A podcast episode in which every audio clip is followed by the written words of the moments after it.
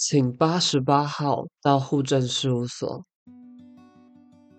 这一期很特别，就就只有我来跟大家讲讲话。那听起来像是我重感冒，其实没有，就刚刚就是一个一个情绪涌上心头，所以就痛哭流涕了一下。大家可能会猜测说，哎，是不是因为就是可能读书压力太大啊，或是在国外啊太想家什么的，所以，嗯，我觉得这些应该说这些都是一些因素会带给自己很大的压力，或者是让自己心情不好的原因。但我刚刚哭的原因不是因为这个。那我哭完之后，我就觉得这件事情，我觉得需要跟大家来分享。主要是我自己最近在开始去了解很多，就是我们身为护理人员、护理师，很多就是跟内在自我连接的部分。我那时候我看了一个。讲座，他就是在讲那个 the connection to your inner self，跟你自己的连接，然后去找到很多你可能压抑或者是曾经不觉得是一件很重要的事情，但是它其实一直存在。那当下我可能还没有那么快去做那个联想，直到后来我看了一个影片，然后。他是一个临终的父亲，对自己就是可能国小的孩子的一段就是录录影的说话的影片，然后我就不知道为什么我我根本还没有他，那他第一句话甚至都还没有讲完，然后我就开始大哭，疯狂哭，丑哭，就哭到一个极致。然后我后来脑子里面突然出现的东西，就是我之前照顾过的一个病人，跟他很像，真的很像。他那时候一样，就是不能吃东西，然后插着鼻胃管，就是在拼一个奇迹吧。但最后还是没有拼过去。这件事情，我相信跟我一起工作过的人可能都会听过这个故事，因为那时候大家呀都要忙评鉴，然后所以我们的护理记录就变成一种文字狱，然后大家就开始一直在看我们到底写了什么。那这题外话，但是。我印印象很深刻，是因为那时候我在我的护理记录里面就有写说，我提供给他们的灵性照护需求，其中有一项就是在他的，因为都是那个病人的妻子在照顾，然后有一次是他好像国小还是国中的女儿来，然后我就帮他们拍了就是全家福这样子。那后来才知道，我帮他们拍的照片是们是们最后一张合照。对不起。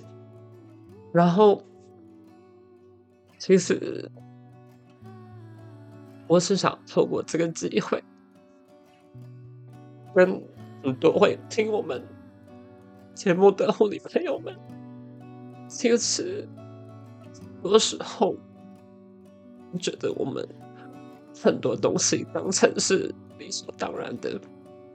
我不是只说哦，就是家人活得健健康康很理所，嗯，是他在我的班里离去，那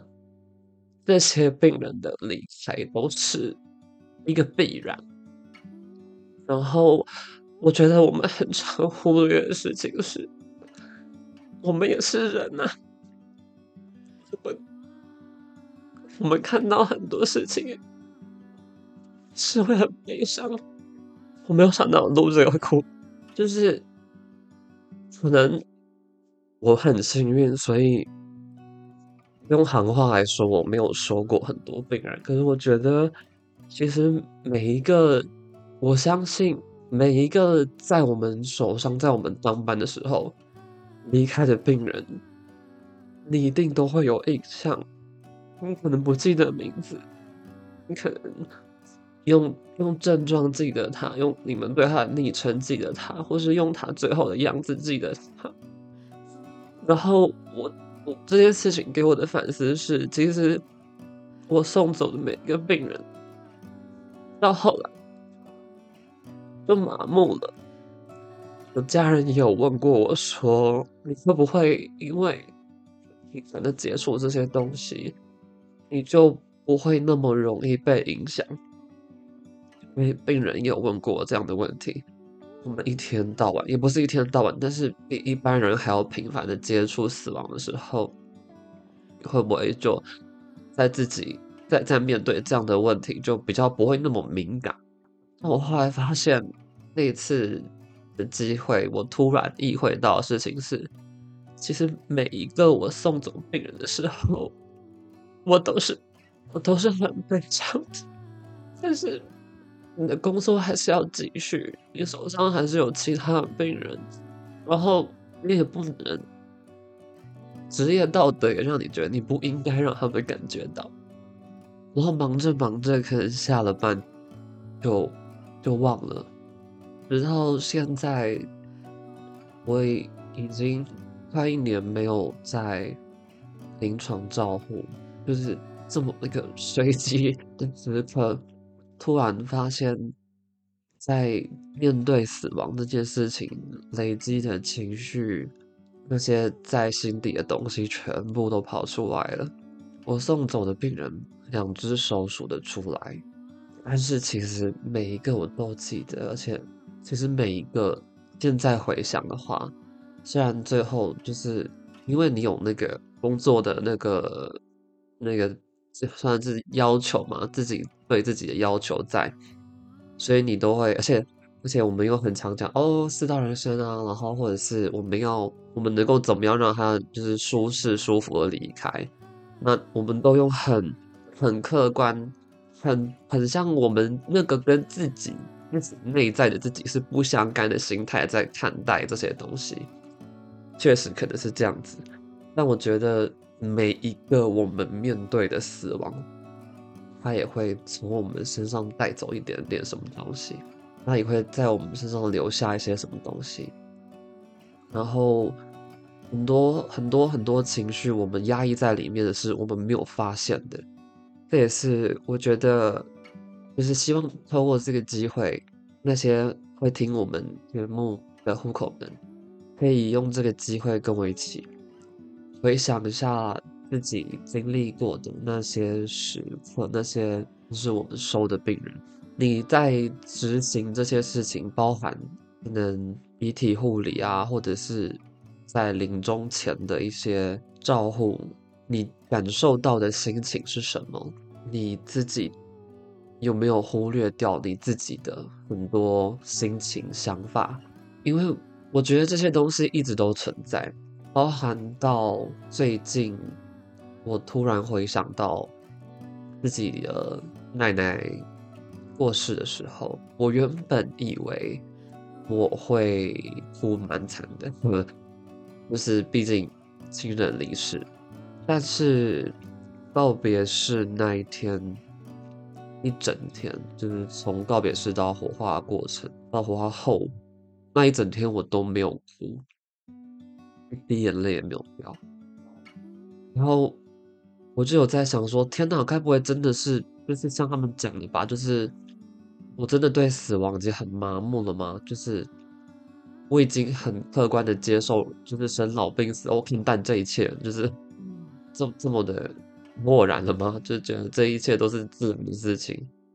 还是还是还是就会突然检讨自己，说是不是跟。他的连接跟他的感情不够强，还是怎么？为什么？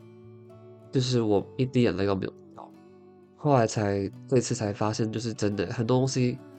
很多情绪、很多感受，其实一直都在，只是它被